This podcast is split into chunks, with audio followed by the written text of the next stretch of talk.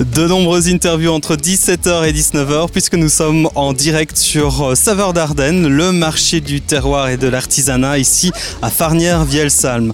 On va accueillir maintenant Frédéric Van Zuylen. Elle nous propose une vente de myrtilles bio, locales et donc de bon goût, on pourrait dire. Bonjour Frédéric. Bonjour. Pourquoi êtes-vous aujourd'hui sur ce marché de Farnière bah, Tout simplement parce que vous êtes un jeu de pierre du marché. Voilà, je produis de la myrtille en bio depuis 10 ans à Farnière. Et donc, euh, étant un peu la seule productrice du hameau, euh, voilà, je me représente au marché euh, aujourd'hui. Alors parlons myrtille, c'est de saison, c'est local aussi. Quelle myrtille? Des myrtilles, on a de toutes les sortes. Qu'est-ce qui fait la différence chez vous? Alors, je cultive de la myrtille, donc c'est de la myrtille cultivée, ce n'est pas de la myrtille sauvage.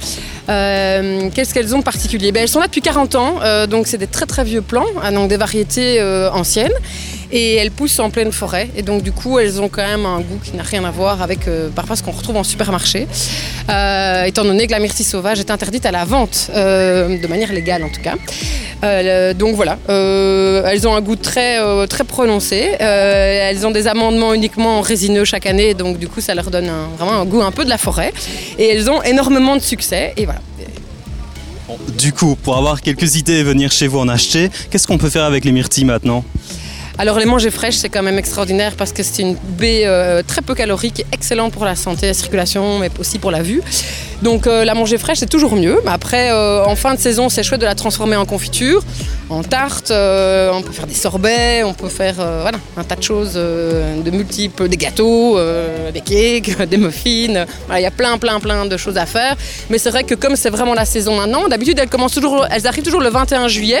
Donc fête de la myrtille en plus, ce qui est assez fou, alors que les sauvages arrivent euh, généralement euh, tout début juillet. Euh, et donc, bah, voilà. Il y en a pour tous les goûts. Pour tous les goûts. Non, ce que je voulais dire, c'est que c'est une année très particulière et donc on a vraiment deux à trois semaines d'avance sur les productions parce qu'on a un climat extraordinaire cette année-ci, pluie, soleil, pluie, soleil. Et donc elles ont vraiment un goût super. Alors la myrtille de Vielsalm s'exporte et jusqu'à Bruxelles.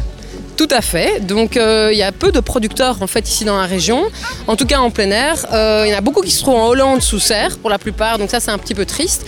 Et donc j'avais envie moi de revaloriser ce produit euh, qui est typique de nos régions en fait. On a vraiment les sols pour cultiver la myrtille avec des terres très très acides et en altitude en plus.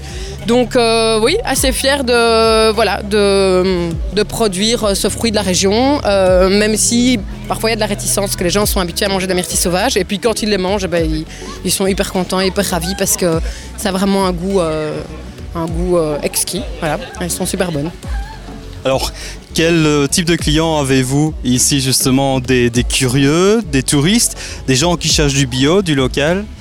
Au marché de Farnière, oui.